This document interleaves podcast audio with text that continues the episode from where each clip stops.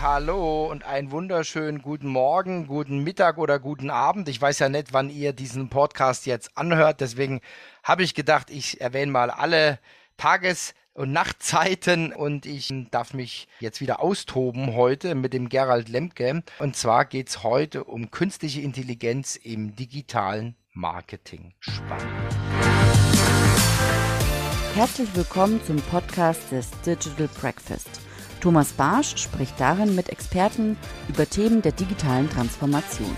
Er veranstaltet jeden Dienstag und Freitag das Digital Breakfast. Alle Informationen dazu findest du auf www.digitalbreakfast.de. Abonniere dort den Newsletter und außerdem abonniere diesen Podcast und bleibe auf dem Laufenden. Mein Name ist Valerie Wagner und ich wünsche dir viel Spaß beim Hören.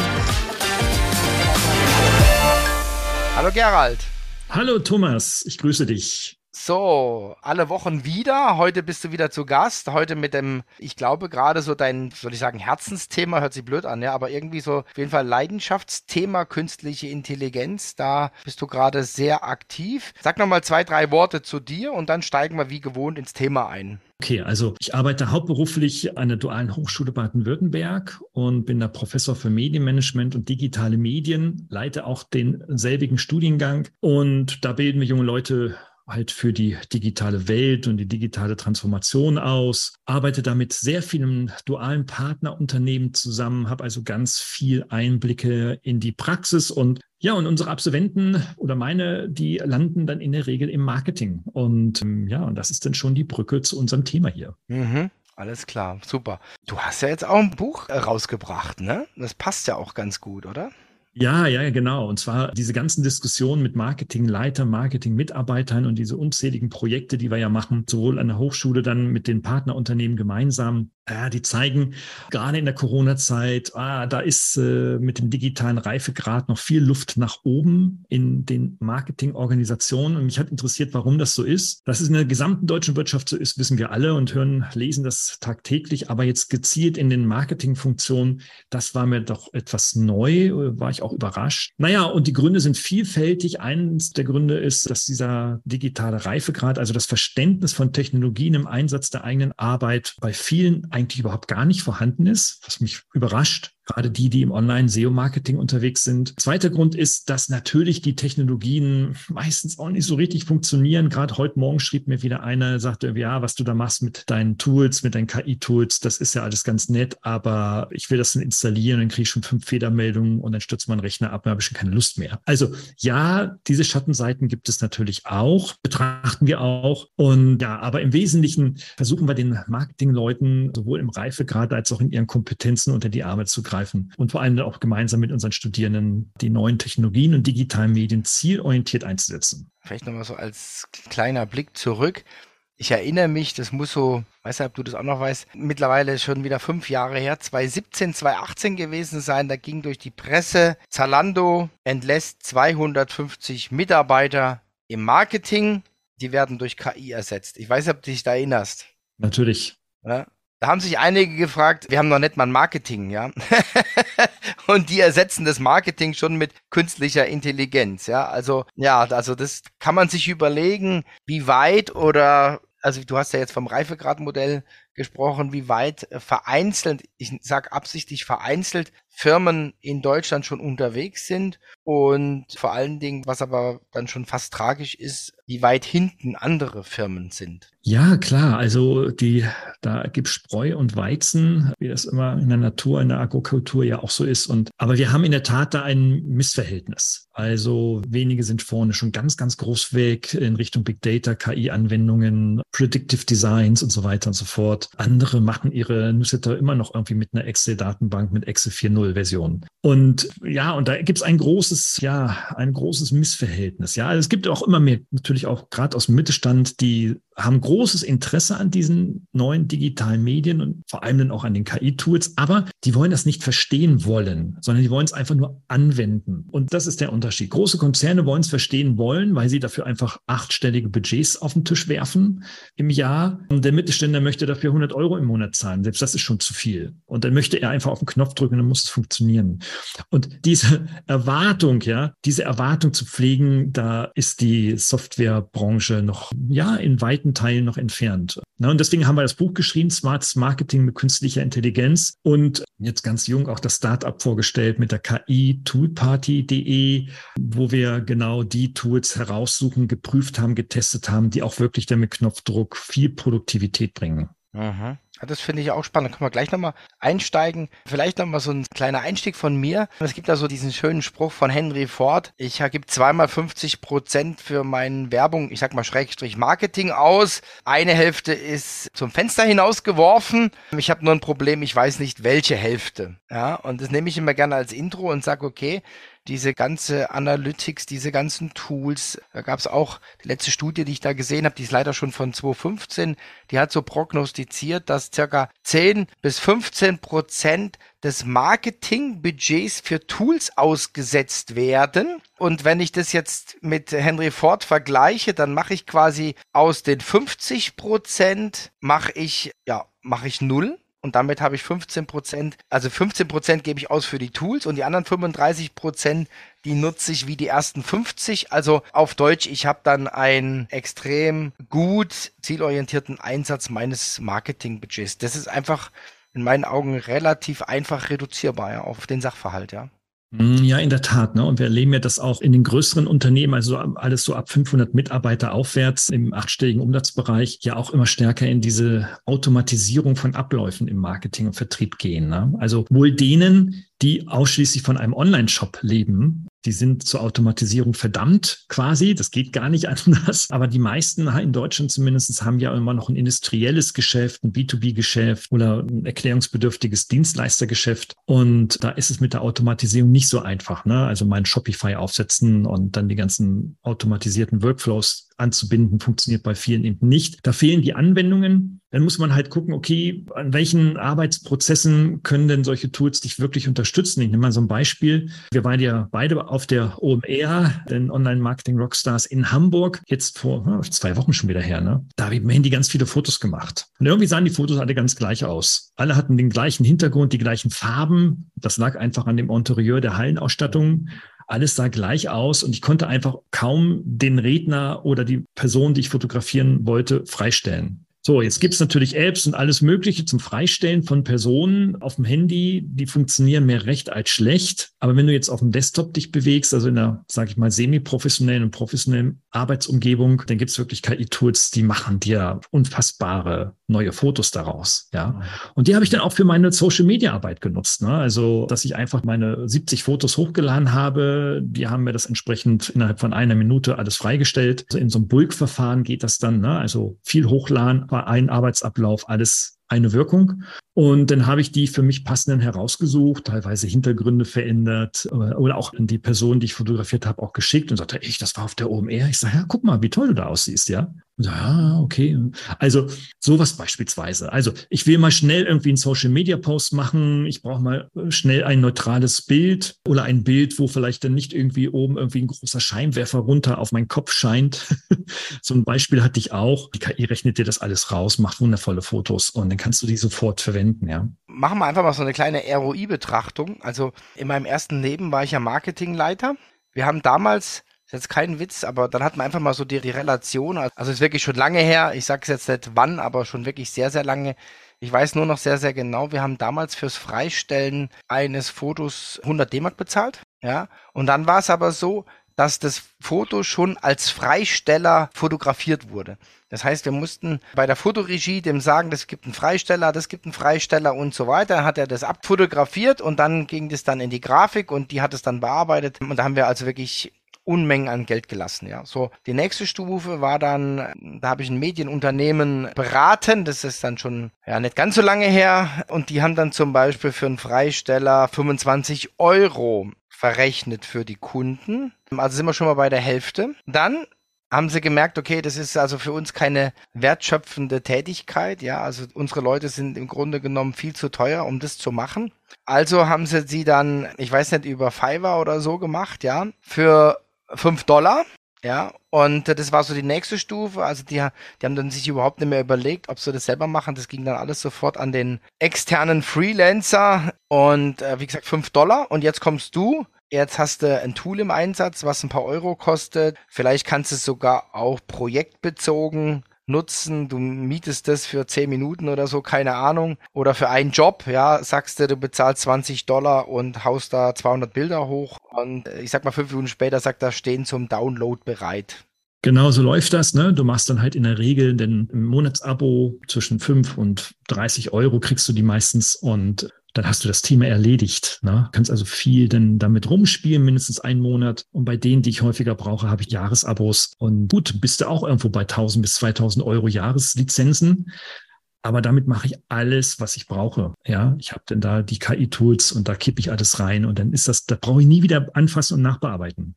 Ja, das ist es ja. Du hast keine Baustellen. Ja, das kennt man ja sonst. Also ich sag mal, Korrekturen gehen auch gegen Null. Vielleicht kannst du da deine Tonality und dein CI einstellen, dass du sagst, okay, wir möchten äh, eher warm Ton, eher ein bisschen rundlicher und so weiter. Ja, und dann wird's halt dann so gemacht und das kalibrierst du einmal und dann ist fertig, ja.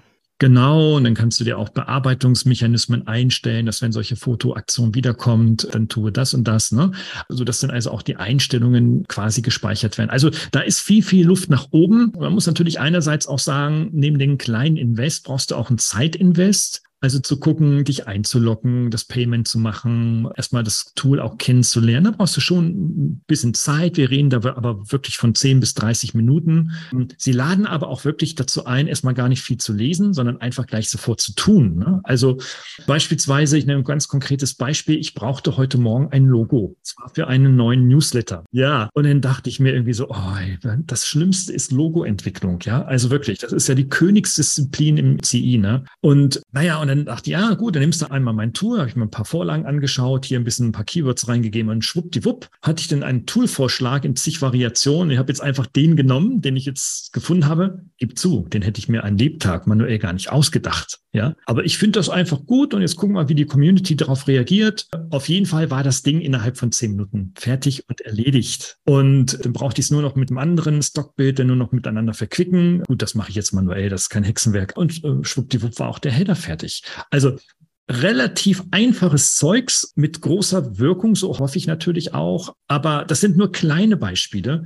Wir reden jetzt nicht von den großen Beispielen. Ja, bisher eigentlich nur für den einzelnen Mitarbeiter, der da auch sitzt, so wie ich morgens, sagt irgendwie so, hey, jetzt brauche ich mal schnell was. Mein Chef drückt von hinten oder der Kunde drückt. Ah, wo soll ich das jetzt herkriegen? Und ah, nee, und dann brauche ich eigentlich zwei Wochen dafür. Ach, ich gebe es der Agentur und die macht das für 15.000. Und dann wundern wir uns alle. Ah, und dann die Testschleifen und Feedbackschleifen mit der Agentur. Ne? Das kennst du auch alles zu Genüge. Das macht dich ja wahnsinnig. Ja, also bei der Arbeitsflut heute, nein, in zehn Minuten war das Logo fertig. Punkt aus, fertig. Also mein Feedback jetzt an dich, für die, die es sehen, wir können ja mal einen Link reinmachen in die Show Notes zum Newsletter. Also mir ist es aufgefallen, sieht sehr herrschaftlich aus, ja, sieht groß aus. Also ich finde, er hat was, ja, hat wirklich was. Und ich wäre in 100 Jahren nicht drauf gekommen, dass du es selber gemacht hast, sondern es sieht aus, also groß, ich kann, würde auch sagen groß aus, als ob das jetzt irgendwie eine Agentur gemacht. Ja, also so, boah, jetzt haut er wieder einen rein, so nach dem Motto, ja. Also, also Wahnsinn, absoluter Wahnsinn. Ähm, was mir gerade aufgefallen ist, vielleicht können wir da noch mal so ein bisschen einsteigen. Wir müssen vielleicht auch unterscheiden zwischen so persönlichen Helferlein und Unternehmenshelfer im KI. Also was mich so bewegt, ist zum Beispiel, ich hatte schon, es gibt ja immer so in Anführungszeichen positive Querulanten. Ja, ich hatte zum Beispiel schon immer mein Toolset. Egal, wo ich gearbeitet habe, ja. Ich habe es immer irgendwie hingekriegt, dann das Zeug zu installieren, ja, sei es irgendeine Synchronisation oder ja, oder oder irgendein Abgleich oder ich weiß nicht was. Also ich habe immer mein Toolset dabei gehabt, ja. Das fing beim Norton Commander an. Also die, die Älteren werden sich vielleicht noch erinnern, ja. Also hervorragendes Tool zum Kopieren und zum Abgleichen und Dubletten und was weiß ich, ja. Aber das ähm, ist schon lange her, Thomas. Das, ist, das, ist, das ist schon sehr lange her, ja. Das Aber ist echt lange her. Das ja. war schon, das war schon mega, mega leistungsfähig und das sind zum Beispiel damals Sachen drin gewesen, die ich heute immer noch vermisse. Ja, also, oder zumindest weiß ich nicht, ja, aber schon ganz, ganz alte Kamellen, ja. Und also persönliches Toolset, firmenunabhängig in Anführungszeichen und dann die unternehmensweiten Lösungen. Genau, also für die unternehmensweiten Lösungen, da wird es dann richtig spannend. Das sind denn die angesprochenen größeren Softwarelösungen. Ne? Also eine kennt jeder, es ist SAP R3. Das ist so etwas, aber die arbeiten weniger jetzt mit KI, äh, auch schon, aber noch weniger in der R3-Lösung jedenfalls. Aber man spricht von sogenannten Middleware-Lösungen dabei. Das sind Software, das ist eine Zentralsoftware, die eigentlich kaum eine Funktionalität hat. Die hat nur eine Funktion, verschiedene Microservice miteinander zu verbinden. Ein Microservice kann sein beispielsweise das Erfassen von E-Mail-Adressen von Internetseiten beispielsweise. Ja, dann, also man sucht sich ein ganz spezielles KI-gestütztes Tool, das nichts anderes macht, als E-Mail-Adressen von Webseiten zu sammeln. Also natürlich legal. Ne? Legal sammeln. Und es kommt ja darauf an, nach DSGVO, was denn mit diesen Adressen passiert. Sammeln darf man. Das ist kein Problem. Und diese KI macht dann während des Sammelns strukturiert die auch gleich, prüft die auf Validität, also ist das auch eine echte, funktioniert die auch wirklich, äh, wenn dann halt bestimmte äh, technische Abfragen gleich gemacht an den E-Mail-Account-Host und so weiter und so fort.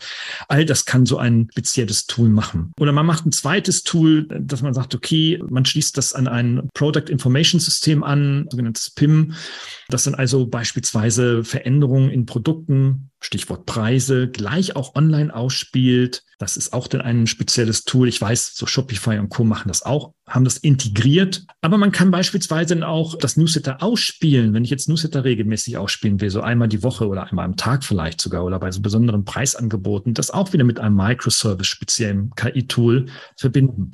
Und das alles wird zusammen angeschlossen wie so ein Lego-Kasten an so eine Middleware-Software. Eine der bekannteren, zumindest im deutschsprachigen Bereich, ist Make, M-A-K-E. Make ist so eine typische Mittelsoftware, mit der kann man äh, sowas machen. Unendlich, ich will keine Werbung machen, aber ich arbeite selber auch mit der Software, hat unendlich viele APIs, also offene Schnittstellen. Da kannst du alles dran schrauben, was es eigentlich auf dem Markt gibt, ja. Und ja, dann musst du eigentlich, also mit der Maus einfach so ein paar Abläufe einfach zusammenschieben. Das kennen manche von Mailchimp schon, wenn sie so Marketing- und Sales-Funnel basteln. Und dann läuft das auch so. Und dann hast du deinen Webhook und der funktioniert immer dann, wenn er einen Trigger kriegt. So, also wenn eine neue E-Mail auf einer Internetseite gefunden ist, wird ein Trigger losgetreten. Aha, validiere das, mache das damit, gucke, ob der im Shop schon was gekauft hat. Ist er überhaupt in unserer SAP-Datenbank schon drin? Ist er im CRM drin? Wenn nicht, schicke ihm ein Double Opt-in für das CRM. Wenn bestätigt, dann passiert dies, das und so weiter. Also das sind dann diese sogenannten Webhooks und das ist, das ist die Gegenwart schon, aber vor allem ist es die Zukunft. So wird es funktionieren. Ne, und die Technologie, die dahinter steckt, ist in der Regel auch bei KI-Tools im Übrigen auch eine No-Code. Technologie, wo also Anwendungen schon so benutzerfreundlich gebaut sind, dass sie, dass du als Nutzer überhaupt keine Codierung mehr brauchst. Ein Beispiel vielleicht noch Wix.com kennen ganz, ganz viele. Wer auf WIX, also Wix.com geht, Homepage erstellen, Datei neu, will ich blau haben, fertig machen, das Ding ist fertig, ist genauso eine Low-Code-Anwendung. Also die haben extrem zugelegt, ja. Ich hatte die so ganz am Anfang mal auf dem Radar und dann so ein bisschen aus dem Auge verloren und habe dann, neulich habe ich es da mal gesehen, da habe ich gesagt, boah, die haben brutal aufgeholt äh, zu den anderen, ja. Also haben richtig Gas gegeben, ja. Muss man, muss man echt sagen, ja. Total, weil die von Anfang an auf eine No-Code-Technologie gesetzt haben und damit vor allem das Homepage-Geschäft einfach unendlich schnell skalierbar gemacht haben. Ne? Ja, absolut. Also sicherlich ein, eine spannende Story, ja. Ja, jetzt haben wir mal Einblick bekommen in ein paar Tools. Wie viel sind in deinem Buch drin? Also im Buch haben wir 50 Use Cases mit mindestens 50 Tools beschrieben, sind insgesamt 120 Tools, weil wir auch Alternativen zu unseren Favoriten angeben. In dem Portal sind deutlich mehr, da haben wir über 200 KI-Tools drin, kommt auch jede Woche immer Neues dazu, die wir auch testen. Und der Christopher, mit dem ich das ja mache und das Buch auch geschrieben habe, auch da ganz mega engagiert ist. Ja, also das wächst und wächst und wächst. Und es ist ein unfassbar spannendes Thema, wo wir jetzt sicherlich noch so ein bisschen Early Adopter sind. Nicht bei Tool-Datenbanken generell fürs Marketing. Da gibt es schon einiges. Ne? OMT macht da was, OMR macht da was und so weiter sind auch schon ein bisschen länger und wuchtiger auch am Markt. Aber es gibt nichts im Bereich KI-Tools. Da sind wir absolut unique. Ja, in der Nische, ja. Also das lohnt sich auch, das wirklich mal anzuschauen, ja, auch das Buch mal durchzublättern bei Amazon oder wo auch immer. Ja, also bei mir liegt es auf dem Tisch. Ich arbeite es gerade durch. Ja, also mein Anspruch ist wirklich mal auch jedes Tool mal anzuschauen. Kriegst du natürlich auch nochmal Feedback. Ja, vielleicht kann ich dann auch schon am 16.09. bei dem Digital Breakfast, was wir dann gemeinsam machen, auch schon ein bisschen diskutieren. Also bis dahin dürfte ich schon das ein oder andere Tool auch mal angeschaut haben. Wahrscheinlich gibt es dann schon 50 neue bis dahin. ja, Gerald, vielen, vielen herzlichen Dank, dass du da warst. Wir haben einen kleinen Einblick gekriegt. Ich denke, wir werden noch einiges mehr von dir dann live sehen. Das lebt natürlich auch von Live-Demos und so weiter. Darauf freue ich mich. Ich darf mich recht herzlich bedanken bei dir. Vielen, vielen herzlichen Dank. Bleib gesund und munter und ja, bis zum 16.09. dann. Ne? Tschüss. Super, ich freue mich, Thomas. Dankeschön. Tschüss.